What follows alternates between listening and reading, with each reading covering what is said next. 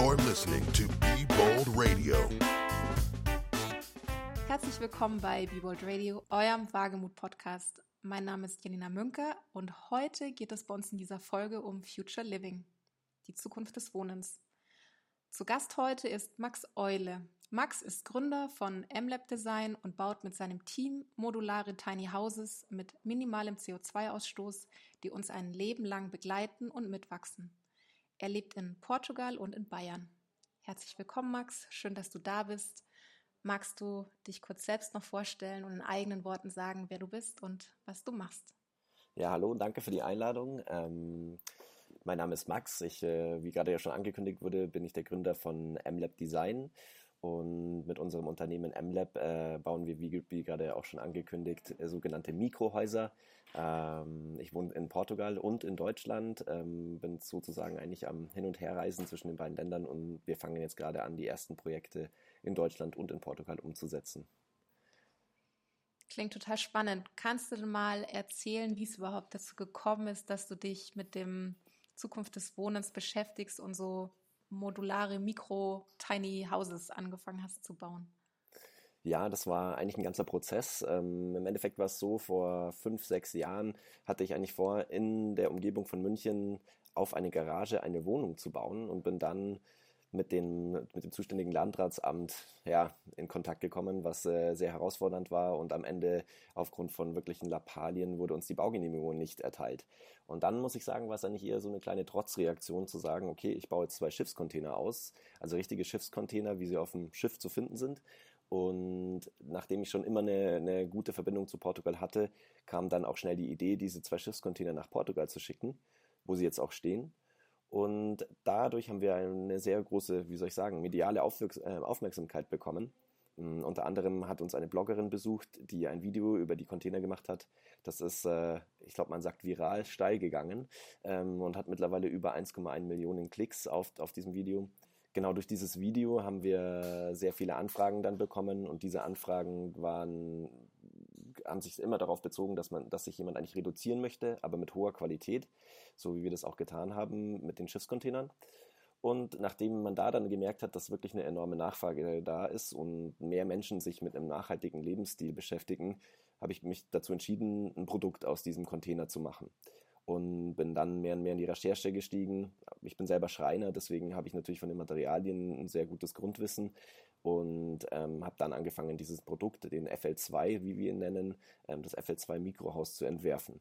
Total spannend. Hast du dann die, ähm, die Schiffscontainer in Bayern ausgebaut, nach Portugal verschickt oder in Portugal oder wie? Ja, wir hatten die Schiffscontainer Gut, wir sind auf die, ich sage, ich spreche immer von wir, weil ähm, meine damalige Freundin, die Tamara und unsere gemeinsame Tochter, wir haben das eigentlich zu dritt sozusagen gemacht. Ähm, und hab, ich habe die Schiffscontainer damals gekauft, weil das ist das Erste, was jedem einfällt, ähm, wenn man an modular denkt, an transportabel ähm, und auch an den Preis denkt. Dann kommt man sehr schnell zu Schiffscontainern. Ist ein Irrglaube, aber dazu kommen wir, glaube ich, nochmal. Diese Schiffscontainer habe ich dann in Deutschland, also nahe meines Elternhauses, auf einem leeren Grundstück platziert und dort ausgebaut mit äh, Holz aus dem Allgäu, mit in der Schreinerei, in der ich damals gearbeitet habe, ähm, konnte ich auch die, in den Innenausbau anfertigen. Ähm, und dann, nachdem alles fertig war, haben wir die Container per Kran auf LKW gehoben und einmal quer durch Europa nach, nach äh, Portugal an die Algarve verschickt. Mit dem Ziel dann in Portugal zu leben oder warum gerade Portugal? Ja, das Ziel war definitiv, ähm, in Portugal Vollzeit zu leben und dort vielleicht auch ein bisschen eine Veränderung im Leben zu schaffen. Das hat wunderbar geklappt. Das hat gesellschaftliche Gründe. Ich fühle mich hier sehr, sehr wohl. Mit, äh, die Menschen sind sehr offen, auch gegenüber neuen Ideen, neuen Wohnformen. Und dann ist, muss man auch sagen, ist die Wirtschaft hier halt nicht so stark und hat auch nicht den Stellenwert, wie sie, die, wie sie es in Deutschland hat. Daher hat man nicht so wahnsinnig viel Konkurrenz in, dem, in der Branche und so hat sich das mehr und mehr ergeben. Und was man auch sagen kann, es waren, waren viele Deutsche auch da. Die Algarve ist gerade absolut im Trend, ähm, auch in Deutschland. Und diese Menschen, Touristen, die dort angekommen sind, hatten das Video gesehen, einige, und sind dann auf uns zugekommen und zu den Containern gekommen. Wir hatten im ersten Jahr, ich meine, über 500 Besucher, die äh, dort zu den Containern gekommen sind. Ähm, ich spreche mal von den FL1-Containern, das ist eigentlich unser Name, so wie wir intern, drüber sprechen. Und in diesen FL1-Containern haben wir dann viele Gäste empfangen, ja. Und was ist das Schöne daran, in dem Bereich zu arbeiten und sich damit zu beschäftigen? Weil da hat sich jetzt ja was ganz viel entwickelt. Am Anfang, weiß ich nicht, wenn ich das nicht verstehe, habt ihr das erstmal so für euch gemacht und dass du dann irgendwann so ein Unternehmen gründest, war das dir gleich schon von Beginn klar oder war das dann auch so eine Entwicklung? Also die Idee hat von Anfang an eigentlich bestanden, daraus ein Produkt zu machen. Äh, das habe ich auch in einigen Punkten schon von Anfang an berücksichtigt gehabt. Äh, allerdings muss man auch sagen, dass man über die drei Jahre so viel gelernt hat, ähm, dass ich in vielen Punkten nochmal eingestiegen bin, nochmal Recherche betrieben habe und die richtigen Experten auch mit herangezogen habe, um dann daraus ein, ein marktfähiges Produkt zu entwerfen. Ja, das Schöne daran ist eigentlich, dass es so ein generelles Thema ist, dass es eigentlich äh, super viele Bereiche ähm, betrifft. Also wenn man baut, dann kommt man ja vom, vom, vom, General, vom Generellen ins Detail. Äh, da weiß ich nicht, wenn wir jetzt über einen Fensteranschluss sprechen oder generell, welches Material verwenden wir überhaupt für den Bau. Ähm, also es ist sehr breit, dieses Thema. Und man muss in sehr vielen Bereichen ähm, ja, mit guten Partnern ausgestattet sein oder eben ein gutes Know-how haben. Und das ist das, was mich schon immer interessiert hat am Bauen. Ja, und dann hat man natürlich auch einen privaten Nutzen davon. Das ist der nächste Punkt. Also alles, was man dort erarbeitet, nutzt einem auch selbst im Privatleben. Und das war natürlich ein, ein super Benefit in der, an der ganzen Geschichte und trägt auch dazu bei, dass, dass ich selbst so davon da überzeugt davon bin, dass diese Wohnform zukunftsfähig ist. Also ich kann mich daran erinnern, ich habe dieses Video auch vor Jahren gesehen und fand das auch mega spannend und also die sind so schön. Eure, äh, F, wie heißen sie, FL2? Das ist der also, FL1. Wir, FL1, kann, kann genau. Sagen, ja, FL1 ist eigentlich, FL1 steht FL für Future Living. Ähm, das ist an einem Abend geboren worden, diese Idee, die so zu nennen, denn für Future Living ist der Name eigentlich von diesem Raumschiff, ähm, diese zwei Container, die, die wir ausgebaut haben und dann losgeschickt haben auf ihre Reise. Und daher kam der Name Future Living, wie, wie für ein, für ein ja, übergreifender Begriff für diese Art zu wohnen. Und deswegen FL1 Container, genau. Und der FL2, das ist jetzt der Nachfolger, das ist die Weiterentwicklung auf der Basis der Erfahrungen, die wir in den Containern gemacht haben. Und wir haben es jetzt dahingehend angepasst, dass wir auch der deutschen Bauordnung entsprechen, dass wir Isolierwerte einhalten, dass wir Energieeffizienzwerte einhalten und sogar übertreffen. Ähm, daher kommt dann das FL2, der, die Fortsetzung des FL1-Projektes. Genau, äh, verstehe ich das richtig? Es sind dann diese transportablen Module in unterschiedlichen Größen, oder? Die man dann je nach Bedarf stapeln kann und ob man jetzt ähm, für sich selber äh, irgendwie was bauen möchte oder für ein Büro oder man kann das quasi je nach Bedürfnis und in welcher Lebensphase man ist, dann erweitern. Ganz genau. Also es geht eigentlich in erster Linie mal darum, um die Reduktion an sich. Und zwar, dass man eben kleiner baut und der zweite, der zweite Benefit an der ganzen Sache ist der, dass man es modular erweitern kann. Also wir können auf äh, die, die Ansprüche unserer Kunden besser reagieren, weil wir sagen, okay, wir sind modular erweiterbar. Wenn jetzt jemand in einem Haus lebt und eine, es gibt Familienzuwachs, dann kann man anbauen. Wenn man mal älter wird und in die Rente geht und vielleicht gar nicht mehr den ganzen Platz braucht, kann man auch ein Modul wieder abbauen und ähm, weitergeben oder verkaufen ähm, oder auch vielleicht vererben. Und die Idee dahinter ist, dass diese Module absolut nachhaltig mit dem Fokus auf die Nachhaltigkeit gebaut sind und auf Langlebigkeit.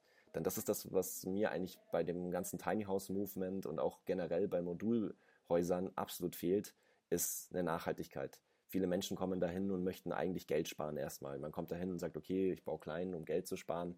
Für mich ist es gar nicht so. Ich baue deswegen klein, um mir höchste Qualität, aber in Reduktion leisten zu können und das gleichzeitig auch auf eine nachhaltige Art und Weise bauen zu können, ja.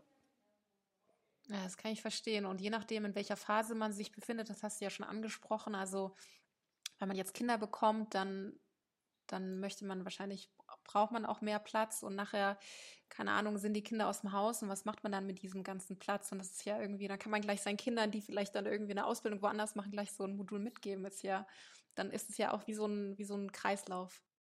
Ja, genau. Also die Module an sich, ähm, die wir fertigen, die sind nicht dafür geeignet, dass man jetzt alle zwei Monate umzieht, ähm, weil wir da ganz einfach auch keinen Sinn drin sehen. Also das ist auch unsere Kritik, sage ich, am Tiny House on Wheels oder Tiny House Living generell, dass wir eigentlich auf, in Wohnwegen wohnen möchten, die, die man leicht mit Leichtigkeit umziehen kann. Aber dadurch müssen wir uns an die Straßenverkehrsordnung halten und auch an Gewichte halten. Und wenn man sich auskennt, wie man ein Haus so baut, dass es effizient ist und dass es auch ein Wohlfühlklima hat, dann kommt man schnell, recht schnell zu dem Punkt, dass das eigentlich auf einem Tiny House, in einem Tiny House on Wheels nicht zu machen ist. Denn wir brauchen Masse, wir brauchen Gewicht in den Wänden, ähm, um Energie speichern zu können. Und auch die Fläche an sich, also wenn ich nur 2,50 Meter breit bauen kann, weil das Tiny House nicht breiter sein darf, dann habe ich da enorme, enorme Nachteile im Innenraum. Was wir deswegen gemacht haben, ist, dass wir auf der Basis von einem 80er Raster, sprich wir haben 80 Zentimeter Quadrate im Innenraum und auf dieser Basis haben wir die Größen unserer Module festgelegt ähm, sind dabei auch zu dem Punkt gekommen, auch durch die Erfahrung im Leben der, in den Containern, dass man 33 Quadratmeter braucht, um als Single oder Paar ähm, ein Alltagsleben führen zu können auf reduziertem Raum. Und da bekommt man alles unter. Als Familie würde ich sagen, würde ich das 33 Quadratmeter Modul nehmen und übereinander stapeln. Dann hat man 66 Quadratmeter übereinander stapeln deswegen, weil es sehr energieeffizient ist. Der warme Luft geht nach oben, das äh, wissen wir alle. Und dieser Effekt zählt auch beim Hausbauen. Ja, warum ist es, oder was, was ist eigentlich der, der Vorteil dann daran? Der Vorteil ist der, dass wir generationenübergreifend denken und wir diese Module weiterverwenden können für verschiedene Zwecke, aber auch ähm, an verschiedenen Orten. Sprich, angenommen, man verbringt sein Leben oder man verbringt 30, 40 Jahre seines Lebens an einem Ort und zieht dann mal um, dann ähm, kann man diese Module nehmen, sie auf einen LKW setzen, umsetzen und woanders wieder aufbauen. Und, aber vielleicht verbringt man auch sein ganzes Leben an einem Ort, dann kann man diese Module vererben. Die sind extrem auf Langlebigkeit gebaut. Ähm, wenn da die nächste Generation aber woanders leben möchte, kann sie, wie gesagt, auch wieder diese Module umsetzen. Also das ist in unserem Sinne eine sinnvolle Transportfähigkeit ähm, die Sinn macht, die, wo man sich auch an Strukturen anpassen kann. Sprich, wenn sich Ballungsräume verändern zum Beispiel, kann man die Substanz weiter verwenden an einer anderen Stelle oder auch stapeln. Denn das Massivholz, das wir verwenden, das ist so, ähm, so gefertigt, dass wir rein statisch bis zu zwölf Elemente übereinander stellen könnten. Das, da kommt man dann in ganz, kommt man ganz andere Bereiche dann rein. Da gibt es noch sehr viele Regelungen in der Bauordnung, Gebäudeklassen und so weiter, ähm, die man berücksichtigen muss. Also das heißt jetzt nicht, dass man das dann einfach machen kann, sondern man muss sich trotzdem noch an andere Regelungen halten. Aber von der Statik her würde das gehen. Und wenn ich jetzt davon ausgehe, man wohnt zum Beispiel an einem Stadtrand oder in einem Dorf oder auf dem Land irgendwo und das entwickelt sich irgendwann mal zu einem Ballungszentrum, die Bevölkerungsdichte steigt, dann kann man die Substanz aber weiterverwenden und äh, mit dem Übereinanderstapeln auch in die Höhe gehen und muss nicht komplett neu fertigen. Denn beim Beton, Ziegel, was auch immer, fange ich ja immer an abzureißen. Und das ist eigentlich das, was wir vermeiden möchten. Wie viel ähm, von solchen modularen Wohneinheiten gibt es denn jetzt oder habt ihr schon verkauft oder auch, wenn du sagst, du bist in Portugal und ihr habt auch neue Pläne, mhm. also wo kann man sich das denn jetzt auch anschauen, zum Beispiel, wenn man selber mal in Portugal wäre? Also in, in Portugal haben wir jetzt an der Algarve eben die zwei Schiffscontainer stehen. Wer sich für sowas interessiert, der kann sich das gerne mal anschauen, wenn er gerade in Portugal ist. Denn der, der Innenkorpus von den Containern ist bereits in dieser Massivholzplatte gebaut. Das heißt, das ist sehr, sehr ähnlich zu den FL2-Modulen, die wir jetzt in Deutschland anfangen zu fertigen. In Deutschland ist es momentan, also Tag heute, noch nicht möglich, einen in live anzugucken. Wir haben aber sechs Projekte jetzt mittlerweile, die in der Baugenehmigungsphase sind. Da warten wir gerade auf die Rückmeldungen von den Landratsämtern, haben aber eigentlich in allen Fällen mündliche ähm, positive Rückmeldungen schon bekommen. Und der Plan ist jetzt, dass wir bis zum Ende des Jahres äh, diese fünf Projekte umsetzen. Und dann haben sich dort auch die Käufer schon bereit erklärt, das als, äh, ja, als Showroom, sage ich mal, zur Verfügung zu stellen sodass man, dass sich Interessenten das dann in, bei sich in der Nähe angucken können. Standorte sind in Nürnberg und im Münchner Raum. Äh, wir kriegen aber deutschlandweit Anfragen. Also ich gehe fest davon aus, dass wir mit den nächsten Jahres äh, deutschlandweit äh, Häuser stehen haben, die man sich mal anschauen kann. Alle unsere Kunden sind überzeugt von der Idee und möchten die auch weitertragen. Daher wird es kein Problem darstellen, äh, dort einen Besichtigungstermin auszumachen und sich direkt überzeugen lassen zu lassen, von dieser Art zu wohnen. Welche Veränderungen siehst du denn ähm, auf die Menschen zukommen, was die Zukunft des Wohnens und des Arbeitens betrifft? Ja, also Punkt eins ist bei mir, ähm, das ist auch so das Herzensthema, ist eigentlich der, der Klimawandel. Ich glaube, wir, durch dieses Reisen zwischen Portugal und Deutschland kriegt man wirklich mit, wie in den südlicheren, wärmeren Gegenden hier es schon wirklich losgeht mit äh, Wasserknappheit, äh, mit ähm, ja auch mit der Erosion, also sprich unsere Böden werden immer trockener ähm, und wenn dann Regenfall kommt, werden wird die wassertragende Schicht weggetragen. Da kommen viele, viele kleine, aber auch einige sehr große Probleme auf uns zu. Und je mehr Menschen es auf dem Planeten werden, desto desto wichtiger wird es, dass wir dafür Lösungen anbieten. Und für mich ist eins ganz klar, wir müssen kleiner werden, wir müssen weniger verbrauchen, wir müssen unseren, unseren Konsum reduzieren, aber auch unseren reinen Platzverbrauch reduzieren. Und das sich auf uns zukommen, was das Wohnen angeht, was, was Leben und Arbeiten angeht. Ähm, wenn man da die, ja, die Fachmagazine irgendwie verfolgt, dann sieht man auch, das wird immer mehr vermischen. Wird sich immer mehr vermischen, die Arbeitswelt und, die, und das private Leben. Und da ist es so, dass man eigentlich Konzepte braucht, dass man von zu Hause aus arbeiten kann oder zumindest sehr nahe von zu Hause aus arbeiten kann, ohne sein privates Leben ja dadurch zu sehr zu beeinflussen. Denn das war auch eines der, der Learnings aus dem, aus dem Leben in den Containern. Ich habe da ja drei Jahre lang am Computer gearbeitet ähm, und Designs äh, nach München geschickt. Und gleichzeitig äh, war aber auch meine Familie da. Gleichzeitig hat man, ist man in seinem privaten Umfeld, sprich der Nachbar klingelt mal, äh, braucht irgendwas, wie auch immer. Äh, dafür brauchen wir Lösungen, denn das kann sehr zu Spannungen führen, ja. Wenn man da da sitzt und gerade ein Online, ein Online-Meeting hat, aber gleichzeitig klopft es hinten an der Tür und der Nachbar braucht irgendwie den Akkuschrauber, dann ist es, äh, da, da kommt man schnell an Grenzen, die sehr, sehr nerven. Und da war meine Erfahrung eben auch, dass dass dafür wirklich Lösungen gefunden werden müssen. Fängt aber auch schon mit der Internetverbindung an. Also wir brauchen einfach eine saubere Internetverbindung, die, die zuverlässig läuft und ähm, irgendeinen Space, in dem man sich zurückziehen kann, um zu arbeiten. Das, ist, ähm, das sind so die Herausforderungen, die ich da sehe. Welche Menschen braucht es deiner Meinung nach ähm, für diese Veränderungen? Also wie, wie müssen die sein oder für was müssen die sich interessieren? Mm, es müssen meiner Meinung nach ähm, Menschen sein, also hier, hier, spricht man in Portugal, spricht man ganz klassisch von den open-minded people. Ähm, Menschen, die offen für neue Ideen sind, die anpassungsfähig sind und die aber auch Kompromisse eingehen. Und die sich von der Idee verabschieden, dass ähm, das viel gut ist. Also was ich ganz, ganz viel sehe und auch in den Kundengesprächen, die wir momentan haben, dass ähm, viel auf die Quantität gegangen wird anstelle der Qualität. Äh, wir bauen groß. Ähm, der durchschnittliche Quadratmeter, die durchschnittliche Quadratmeteranzahl pro Person in Deutschland liegt bei 45 Quadratmetern Wohnfläche und sie ist steigend. Und diese Tendenz, ähm, die müssen wir eigentlich umkehren. Die muss in die andere Richtung gehen. Die Menschen müssen pro Person weniger Wohnfläche verbrauchen. Und sie müssen verstehen, oder diese Menschen werden auch verstehen, dass das super viel Freiheit mit sich bringt. Denn je mehr Fläche ich habe, je größer mein Haus ist, egal in welcher Qualität es gebaut ist, desto mehr Unterhalt, desto mehr Maintenance habe ich, desto mehr Aufwand muss ich betreiben, um das auch in Stand zu halten. Und das kostet Geld und auch Zeit.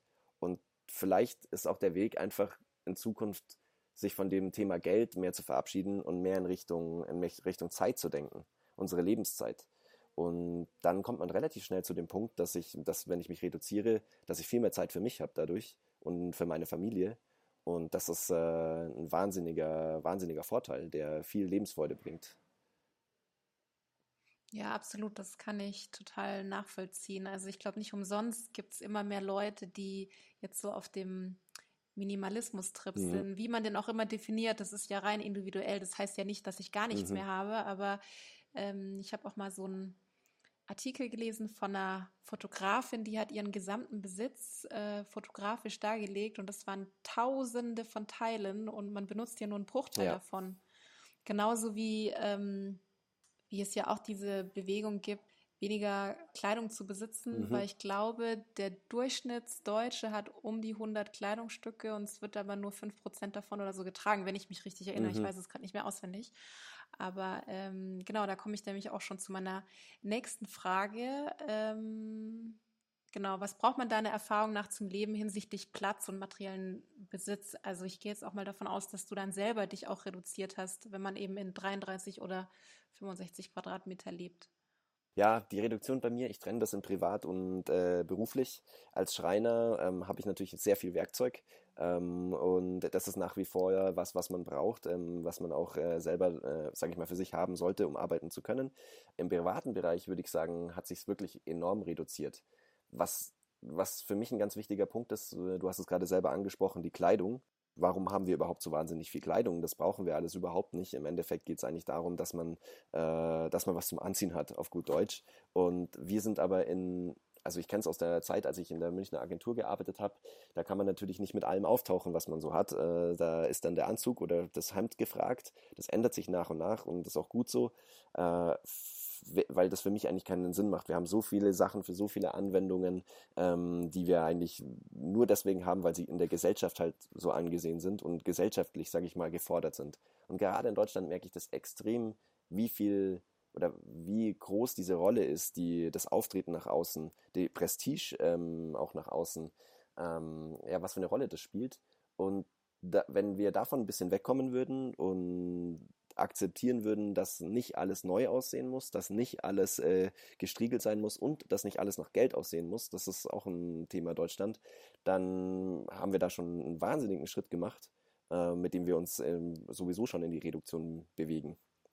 Ansonsten, was gibt es noch für Bereiche? Reduktion materialistisch, klar, ich meine, wenn man den Wohnraum reduziert, hat man eh schon viel weniger Material. Mobilität, Mobilität ist ein Thema. Ähm, brauchen wir wirklich alle ein Auto? Das ist, äh, geht ja auch gerade durch alle Foren.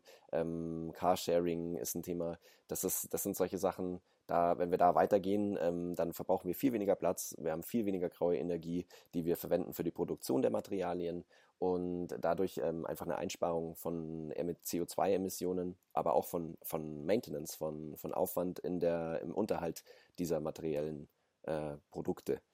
Und das macht Spaß. Also das müssen die Leute eigentlich verstehen, dass das Spaß macht, dass das nichts ist, dass dieser Verzicht eigentlich nur dann schlecht ist, wenn ich ihn richtig merke, im Sinne von, okay, ich möchte jetzt irgendwas Bestimmtes gerade machen und dazu fehlt mir ein, ein Tool, dazu fehlt mir der Gegenstand.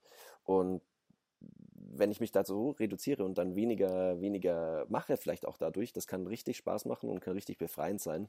Ähm, denn das ist, äh, es ist einfach etwas, was uns beschäftigt im Kopf. Äh, wir sind ständig irgendwie im Hinterkopf, haben wir ständig Themen, mit denen wir uns beschäftigen, die wir, die wir erledigen müssen, um die wir uns kümmern, kümmern müssen.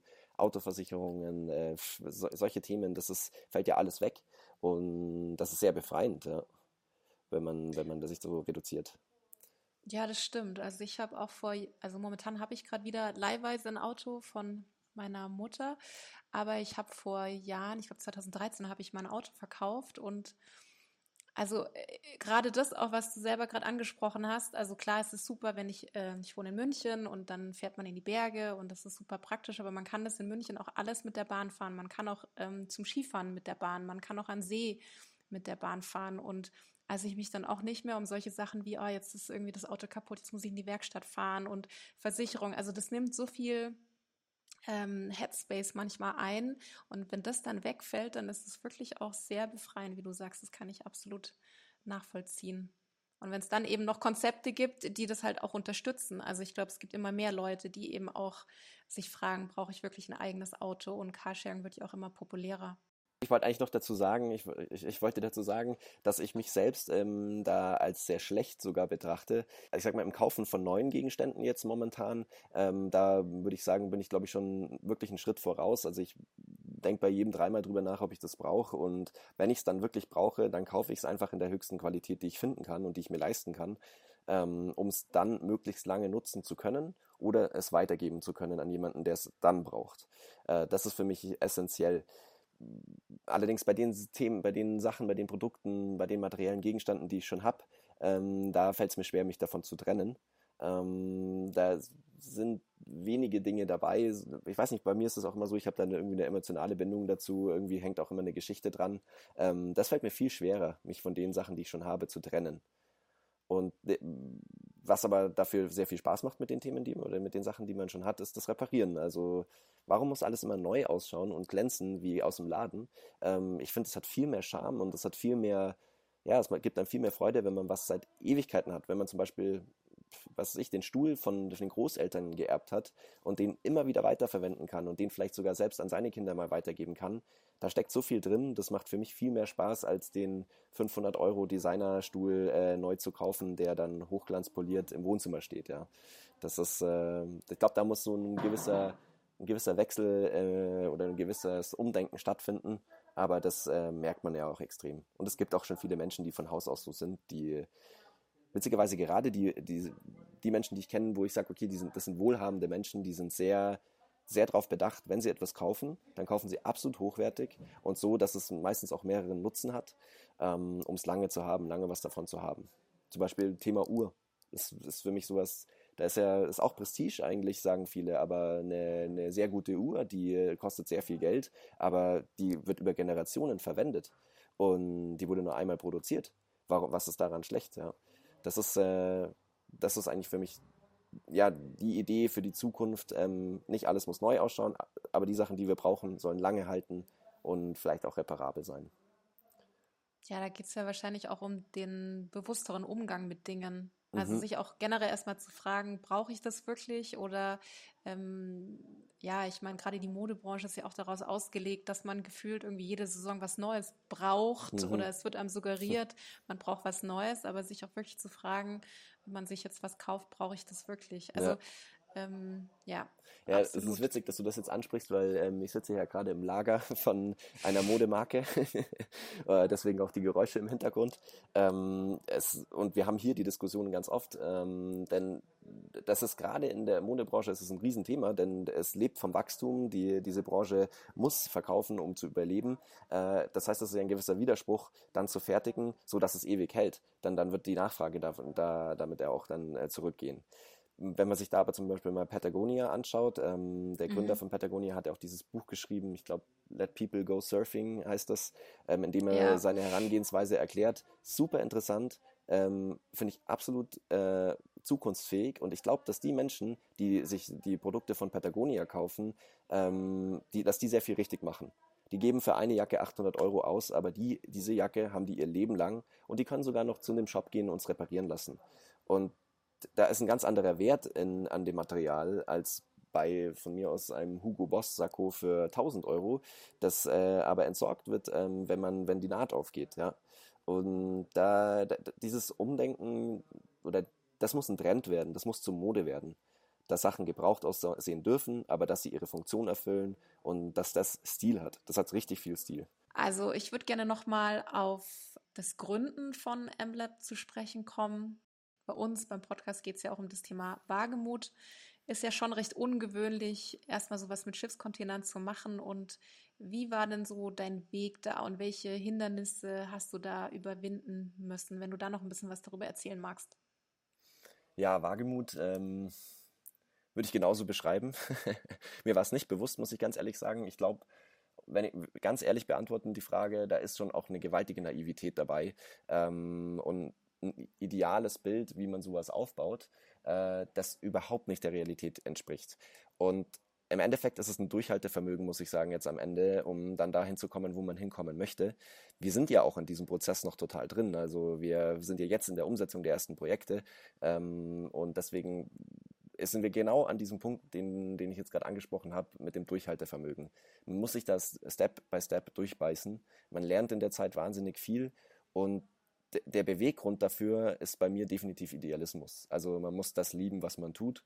Und das ist bei mir der Fall zu 110 Prozent. Ich würde sagen, manchmal vielleicht sogar zu, zu sehr. Ähm, aber das ist das, was mich antreibt und warum ich das Ganze gewagt habe. Und man muss so ein bisschen, ja, klingt jetzt vielleicht blöd, wenn man das selber sagt, aber man muss echt so ein bisschen Draufgänger sein und manchmal sich auch in Risiken schmeißen, wo man, die man vorher nicht einschätzen kann.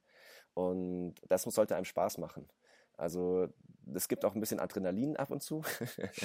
und das macht aber richtig Spaß. Und wenn man dann am Abend irgendwie vielleicht so nach einem wirklich wilden Tag ähm, nach Hause kommt und sich hinsetzt und fragt, warum, warum mache ich das eigentlich alles, dann sollte man eine Antwort parat haben. Und die Antwort, ähm, die kann immer unterschiedlich aussehen. Die sieht bei mir auch immer unterschiedlich aus. Aber im Grunde ist es immer so, ich möchte einfach ein aufregendes Leben haben. Ich möchte, dass es, dass mein Leben mich erfüllt. Ich ich vergleiche das dann immer mit dem Job ähm, im Büro sitzen, 9 to 5, ähm, das fünf Tage die Woche. Äh, klar, da hat man sehr viel Sicherheit, äh, aber die führt auch dazu, dass man sich vielleicht in 40 Jahren oder nach der Arbeitszeit äh, fragt, was habe ich eigentlich gemacht? Was habe ich eigentlich erlebt? Und was vielleicht auch, was habe ich eigentlich dazu beigetragen, dass das Leben an dem Punkt dann so ist, wie es ist? Und das ist bei mir definitiv da. Ich bereue das nicht, sowas angefangen zu haben und freue mich jedes Mal, wenn wieder ein, ein Step quasi erreicht ist. Ja. Was hast du denn so über dich jetzt gelernt, wo du gesagt hast, man lernt nie aus und lernst äh, irgendwie immer Neues dazu? Also du hast es auch erwähnt, da gehört auch eine Portion Navi Naivität und Abenteuerlust dazu. Ähm, was hast du denn über dich jetzt gelernt? Ich würde jetzt sagen, ich habe, was man über sich selbst lernt, über sich selbst als Person, man kommt auf jeden Fall an Grenzen. Man, man kennt seine Grenzen besser, seine Limits, aber auch seine, seine Begabungen und vielleicht auch ähm, seine, wie soll ich sagen, seine, ja, die Nachteile, die man vielleicht persönlich hat. Also man bekommt es halt sehr schnell wiedergespiegelt. Man ist mit mehr, sehr vielen Leuten in Kontakt, man baut auch ein Team auf und dieses Team spiegelt einem eins zu eins wieder, ähm, wie man selber als Person wirkt und handelt. Ähm, und da kann ich auch jetzt momentan sagen, ich bin, da, da lernt man wirklich nie aus ähm, und man, man bekommt, dieses Feedback ist so wahnsinnig viel wert, dass man sich selber persönlich, glaube ich, in eine gute Richtung weiterentwickeln kann. Und da, ja, das ist sehr, sehr schwierig, das ähm, in ein paar Sätzen zusammenzufassen. Das ist ein sehr komplexes Thema. Aber für mich ist es so, ich fühle mich so, wie wenn ich sehr viel Erfahrung dadurch aufbauen würde. Und diese Erfahrung gibt bei mir eine sehr große Sicherheit, eine Sicherheit in dem, was ich tue. Und das ist auch der Punkt, in dem man, wo ich sagen kann, okay, so lernt man sich selber kennen, durch, durch mehr Erfahrung sammeln, durch äh, viel Sprechen, viel Kommunikation und viel Feedback auch. Feedback zum Beispiel immer einfordern von, von seinem Gegenüber, ob das gepasst hat und wie man dann so rüberkommt. Das sind, sind die wichtigsten Themen. Ja, und die Limits sind, äh, die sind heftig. Also wenn man mal an ein Limit kommt und merkt, okay, jetzt bin ich an der Grenze, an der ich selber eigentlich nicht mehr das erreiche, was ich erreichen möchte und ich brauche Hilfe. Ähm, das ist, äh, sind, finde ich, harte Erkenntnisse über einen selber und auch schwer zu akzeptieren. Aber wenn man den Schritt tut und darüber dann hinweggeht und sagt, okay, ich hole mir jetzt Hilfe, jemanden, der das besser kann als ich, dann, dann macht es umso mehr Spaß. Denn man merkt, dass es einfach, dass es im Team besser geht und dass man nicht alles selber machen kann und dass dann das Ergebnis auch ein viel schöneres und viel besser funktionierendes wird, wenn man sich äh, die richtigen Leute ins Team holt.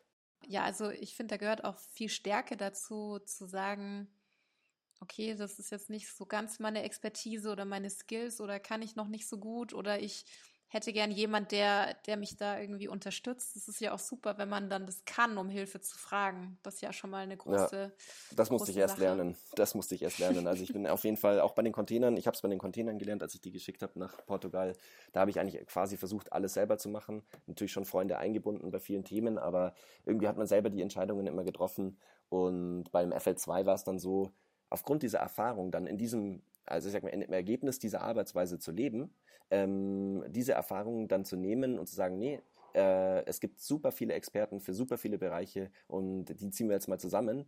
Und was dabei dann herauskommt, wenn man in so einem, in einem Team arbeitet, äh, das macht einen selber auch wirklich stärker, ja, definitiv. Also das nimmt man ja auch selber mit auf und nimmt man selber mit. Ähm, und das ist was, was, was, was auch Stärke nach außen vermittelt nach einer Zeit.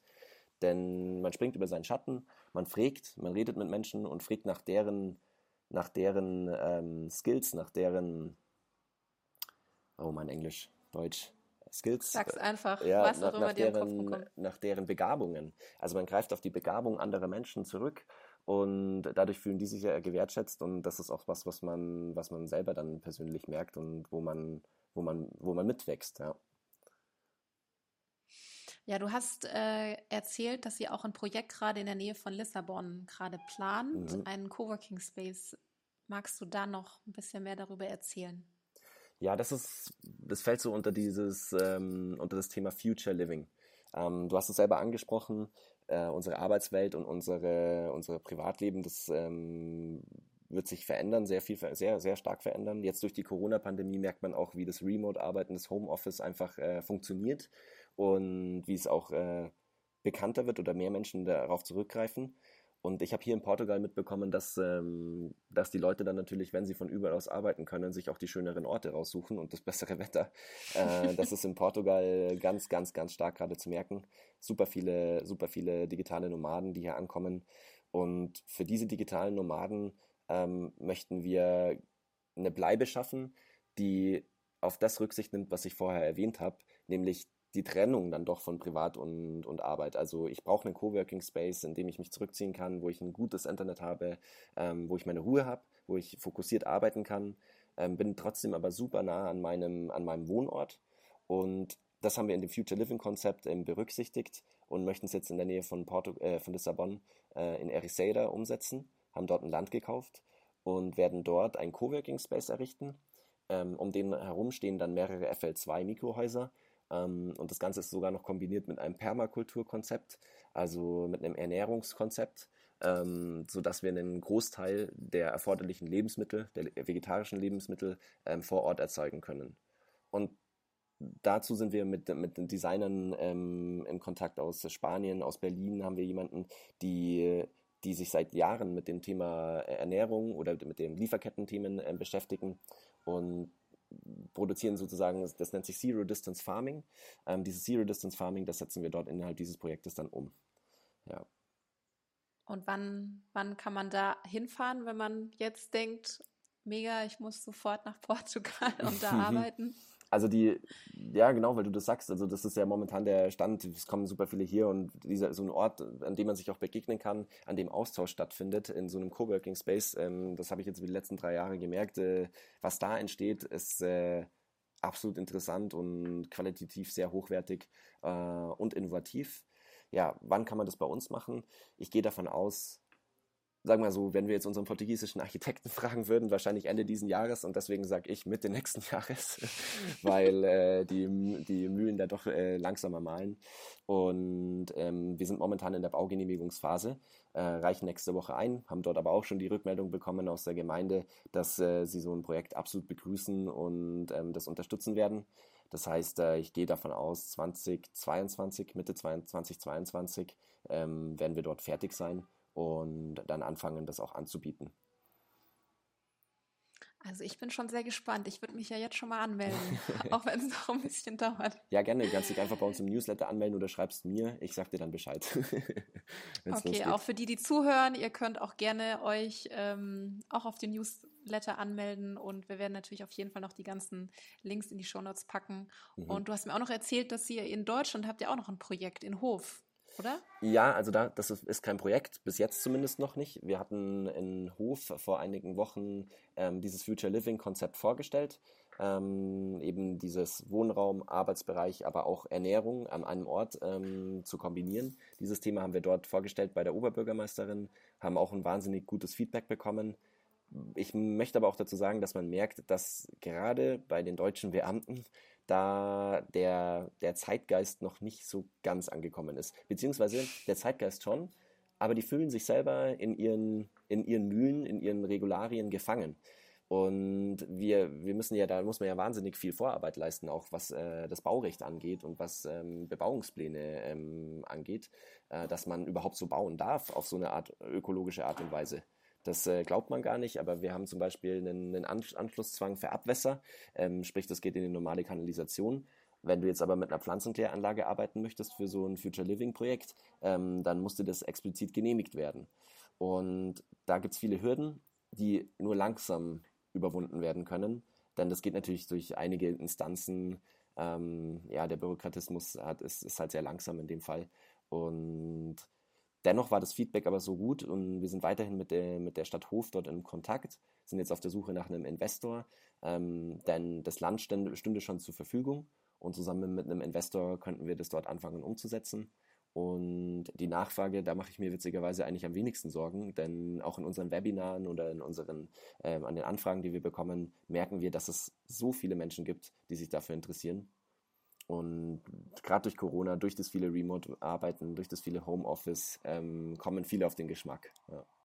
Also ich glaube, dass ähm, gerade eine Stadt wie Hof, ähm, aber auch andere Städte ähm, mit solchen Projekten interessante Menschen ziehen können, die ein großes Know-how mitbringen und gerade im digitalen Sektor ähm, der ja in Zukunft sehr, sehr oder noch viel mehr, viel wichtiger werden wird, als er jetzt schon ist, ähm, zieht man mit solchen Projekten die richtigen Menschen. Und damit dann auch noch einen ökologischen, einen ökologischen Ansatz äh, zu vertreten ähm, und das Ganze in eine ökologische Richtung zu treiben, das ist eigentlich die Idee hinter dem, hinter dem Future Living Konzept. Ja, und die Nachfrage, die ist äh, Wahnsinn. Also wir merken oft bei den Anfragen per E-Mail oder auch, unser, auch, nach unseren Webinaren, dass es viele Menschen gibt, die selbst ähm, ihren Wohnort komplett wechseln würden, wenn sie dafür so leben können. Im reduzierten Wohnraum, mhm. nahe an der Natur, mit einer bewussten Ernährung, mit einem Coworking Space in Kombination. Ähm, dafür würden Menschen umziehen. Und ich, da würde ich sogar mittlerweile sagen, europaweit. Ja. Und das ist, äh, ist für mich ein, eigentlich eine Chance, die wir wahrnehmen sollten, ähm, sowas umzusetzen, um möglichst schnell öko ökologischer leben zu können. Ja, und da macht ihr ja schon einen super Beitrag mit eurer ganzen Arbeit. Und also ich bin total inspiriert. Ich würde am liebsten morgen meine Koffer packen und, oder nicht Koffer, sondern ich würde am liebsten morgen äh, mal nach Portugal kommen. Also es ja. klingt alles mega spannend. Was würdest du denn jetzt noch so zum Abschluss ähm, anderen auf den Weg mitgeben, die auch eine Idee haben, einen Plan oder, oder einen Wunsch haben, ein Projekt ins Leben zu rufen und nicht so genau wissen, wie, wie sie anfangen sollen. Du hast ja, wie gesagt, vorhin auch erwähnt, ja, ja so ein bisschen Draufgängertum oder einfach mal machen. Was, was ist denn da so dein. Also Netzwerken. Netzwerken. Und zwar, das ist, würde ich mittlerweile sagen, ist fast das Wichtigste, die richtigen Leute kennenlernen, mit den richtigen Leuten sprechen und ähm, sich selber aber auch darüber bewusst sein, dass viele Punkte kommen, ähm, an denen man an sich selber hadert oder mit dem Projekt hadert. Und Durchhaltevermögen zeigen, weitermachen, sich darauf einstellen, dass die erste Phase auf jeden Fall hart wird und äh, gerade wenn man an dem Punkt ist, wo man jetzt vielleicht mit dem neuen Projekt noch kein Geld verdient, seinen Unter Lebensunterhalt noch nicht bestreiten kann und gleichzeitig dann deswegen noch irgendeinen Job erfüllt oder Job äh, machen muss, dann äh, das, man muss durchziehen. Also für mich ist das das Wichtigste. Ich habe mal vor ein paar Jahren mit einem Ex-Vorstand von Intel gesprochen und dessen Tipp war es, äh, selbst Holzwege zu Ende gehen.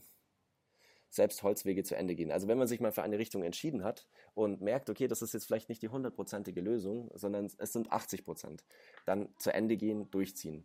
Ähm, das fängt schon bei einer Ausbildung an. Wenn man eine Ausbildung anfängt und im zweiten Jahr merkt, dass das vielleicht nicht das Richtige für einen ist, ähm, was ich in der Schreinerlehre bei einigen mitbekommen habe, dann mache ich das letzte Jahr noch hinten dran, fertig und dann habe ich das in der Tasche. Und dieses Prinzip klingt sehr deutsch und sehr konservativ, ähm, mhm. aber dieses Prinzip geht auf. Und das kann ich auch jetzt hier gerade in Portugal ähm, 1a bestätigen.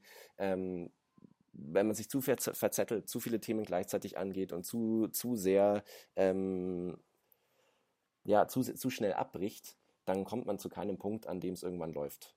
Ja. Und ich möchte aber. Das heißt auch mal durch die Durchstrecken auch durchgehen. Genau, durch, das Durchhaltevermögen, die. ja. Das ist, äh, ist, ist einfach so. Da kommt man nicht drum rum ich, auch mit den Unternehmern, mit denen ich mich jetzt unterhalten durfte im Rahmen von unserem MNET-Projekt, ähm, war eigentlich durch die Bank dieselbe Antwort drauf. Es ist, äh, Gründen ist wie Glas fressen, äh, hat einer mal gesagt. Äh, man, muss, äh, man muss da durch und das durchziehen. Und ich möchte aber an dem Punkt auch nochmal sagen, wir selber sind ja auch an dem Punkt. Also wir sind jetzt schon sehr, sehr, sehr weit und vor der Umsetzung der ersten Projekte. Das heißt, meine Sorgen sind, sind ganz gering, dass es nichts mehr wird. Das ist äh, würde ich fast schon beiseite legen, diese Sorge. Ähm, aber es ist trotzdem immer noch so, dass wir tagtäglich ähm, mit enormen Herausforderungen zu kämpfen haben. Und ich glaube, man, man, muss einfach durch. Wir, wir haben schon innerhalb unseres Teams das Mantra, einfach weitermachen. Einfach weitermachen. Einfach weitermachen. Und was aber wichtig ist, ähm, ist eine Recherche. Äh, bevor man irgendwas beginnt, ist eine Recherche ganz wichtig und die sollte man mit Zeit machen und sehr viel reden und sehr viel Fragen stellen. Die richtigen Leute fragen ähm, und sehr viele Fragen stellen. Man kann da nicht genug Info haben. Irgendwann ist der Punkt dann mal erreicht, an dem man auch anfangen sollte. Ähm, aber die Recherche, finde ich, die war bei uns enorm wichtig, ähm, denn dadurch haben wir unser Wissen aufgebaut, mit dem das uns auch bestärkt und das uns auch das mhm. Selbstvertrauen gibt, dass wir in dem, was wir machen, das Richtige machen weil wir, wir einfach diese Recherche gemacht haben und ähm, das Know-how dazu haben, zu sagen, okay, Massivholz ist deswegen der richtige äh, Rohstoff, weil, weil, weil, Punkt, Punkt, Punkt und so weiter. Und dieses Selbstvertrauen, das braucht man, glaube ich, um es bis zum Ende hin durchzuziehen. Ja, und wenn man dann noch mit Leuten zusammenarbeitet, ähm, wo man eine gemeinsame Vision hat, und du hast ja selber vorhin auch erzählt, sich Leute dazu holen, die die Dinge können, die man selber vielleicht nicht so gut kann und dann gemeinsam das alles machen kann, dann kann es ja eigentlich nur, nur positiv werden. Und nicht vergessen, genau. Ja, das Team das ähm, hatte ich jetzt gerade wirklich äh, komplett unter den Tisch fallen lassen. Aber wie vorher gesagt, also ich, ich bin auch heute an dem Punkt, wo ich sage, ähm, gestern hatten wir erst wieder diese, diese Situation. Da frage ich mich manchmal, okay, wir sitzen jetzt gerade zu fünft hier im Videocall. Ähm, wer macht hier eigentlich die Ansagen? Bin das eigentlich noch ich? Oder ist es eigentlich gerade ähm, eins der Teammitglieder, das irgendwie die komplette Mannschaft motiviert? Und das macht richtig Spaß, wenn man merkt, dass man ein Team zusammengestellt hat an Leuten, die an dieselbe Idee glauben, äh, die die umsetzen und die, die mitmotivieren und das hält jeden an der Stange. Also ich glaube, ohne, ohne diese Menschen, die da jetzt mitarbeiten, wäre ich gar nicht, wäre ich jetzt gar nicht an dem Punkt. Oder wären wir gar nicht an dem Punkt. Ich möchte auch von wir sprechen, das machen wir mhm. gemeinsam. Mhm. Und das ist für die Qualität, aber überhaupt für den Erfolg von dem Projekt meiner Meinung nach ausschlaggebend. Es gibt so ein schönes afrikanisches Zitat, oder mhm. ich weiß nicht, ob es afrikanisch ist, aber es ja, heißt, äh, warte. Alleine, alleine ja, gehst genau. du schneller, zu zweit genau. gehst, kommst du ans Ende oder irgendwie so. Äh, genau, ja, ja. genau. Ich dachte, es ist ein afrikanisches Zitat, aber es, ähm, genau, okay, ja. dann haben wir beide an das gleiche gedacht. Da sieht man ja, dass es einfach super wichtig ist, sich auch mit den richtigen, richtigen, in Anführungszeichen, Leuten zu umgeben, die eben auch an das glauben, was man machen möchte und nach vorne bringen möchte. Aber zu viele Köche, äh, wie sagt man, zu viele Köche verderben den Brei oder irgendwie so. Äh, auch, auch absolut. Also es ist wirklich so eine, es ist eine Balance, es ist eine Gratwanderung ähm, ich bin am Anfang so gestartet, ich habe jedem komplett äh, seine Redezeit gegeben, je, jede Idee nachverfolgt, die gekommen ist. Davon bin ich wieder ein bisschen weggekommen. Manchmal, glaube ich, muss man, müssen wir tatsächlich auch ein bisschen autoritärer unterwegs sein, um etwas zum Punkt zu bekommen, um einfach auch mal einen Schlussstrich zu ziehen und sagen, okay, jetzt arbeiten wir daran so lange, wir haben ein Ergebnis, das arbeitet, das funktioniert, ab heute ist das unser Ergebnis und damit arbeiten wir weiter. Und das muss einer sagen und das muss einer durchziehen. Denn was ich auch gemerkt habe, ist, dass man da schon relativ schnell sonst in eine ewige Diskussion ähm, und in einen ewigen Loop mhm. ähm, gerät. Und gerade hier in Portugal gibt es viele Community-Projekte, die sich, äh, die deswegen scheitern. Ähm, weil zu viele mitsprechen, ähm, weil keine Entscheidungen getroffen werden können, weil man nicht zum Punkt kommt. Ja. Ich glaube, das ist ein Punkt, das habe ich letztens gelesen über Unternehmertum, dass es super wichtig ist, auch Nein zu sagen. Mhm. Weil wenn du Nein sagst, dann weißt du auch, zu was du Ja sagst. Mhm. Und dass es einfach auch eine große Kunst ist, Entscheidungen treffen zu können. Mhm. Du weißt natürlich nicht, ob die Entscheidung dann richtig ist, aber wenn man sich ewig überlegt, ob man es macht oder nicht, oder noch das überlegt oder noch das überlegt, mhm. dann kommt man irgendwie auch nicht weiter. Lerne ich auch immer noch dazu. ich bin auch schlecht im Nein sagen und höre jedem lange zu und ab und zu komme ich mir jetzt mittlerweile wirklich total unhöflich vor, wenn ich mein Gespräch auch einfach abbreche und sage so, okay, danke, ciao. Ähm, denn die Kapazität, die man hat oder die Ressource, die wir haben, momentan ist ja die Zeit ähm, und die, die sinnvoll einzusetzen, das ist eine richtige Herausforderung. Und das muss man lernen, ja. Das ist auch für mich ähm, nach wie vor super schwierig äh, zu sagen, Nein zu sagen. Ja. Ja, ich bin da super froh, dass du Ja zu diesem Interview gesagt hast und dass ich mit dir sprechen durfte. Und ich hoffe einfach, dass viele Menschen auch diese Folge hören und genauso inspiriert sind wie ich. Also ich wollte mich auf jeden Fall ganz herzlich bei dir bedanken und das hat super viel Spaß gemacht. Und jetzt noch zum Schluss, ähm, sag doch nochmal, wie können die Leute euch finden? Wir haben, unseren, wir haben unsere Website natürlich, die lautet www.mlab, also mlab.design. Da kommt auch kein DE, kein Com, nichts mehr dran, keine Domain. Die Domain ist das Design, also mlab.design.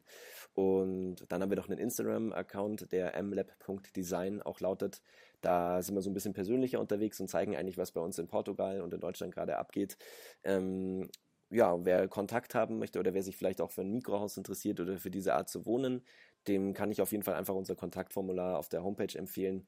Ähm, gerne auch in Newsletter eintragen. Und da informieren wir über die Fertigstellung der ersten Projekte, über Neuheiten im Produkt.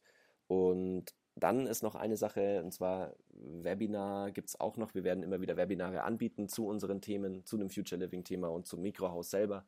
Ähm, der kann man sich auch auf unserer Homepage dazu eintragen. Und da danach startet auch immer ein ganz fröhlicher Diskurs mit Kommentaren. äh, wir versuchen da natürlich so viel Zeit äh, reinzustecken, wie geht. Ähm, denn wir sind davon überzeugt, dass das uns insgesamt als Gesellschaft einfach weiterbringt.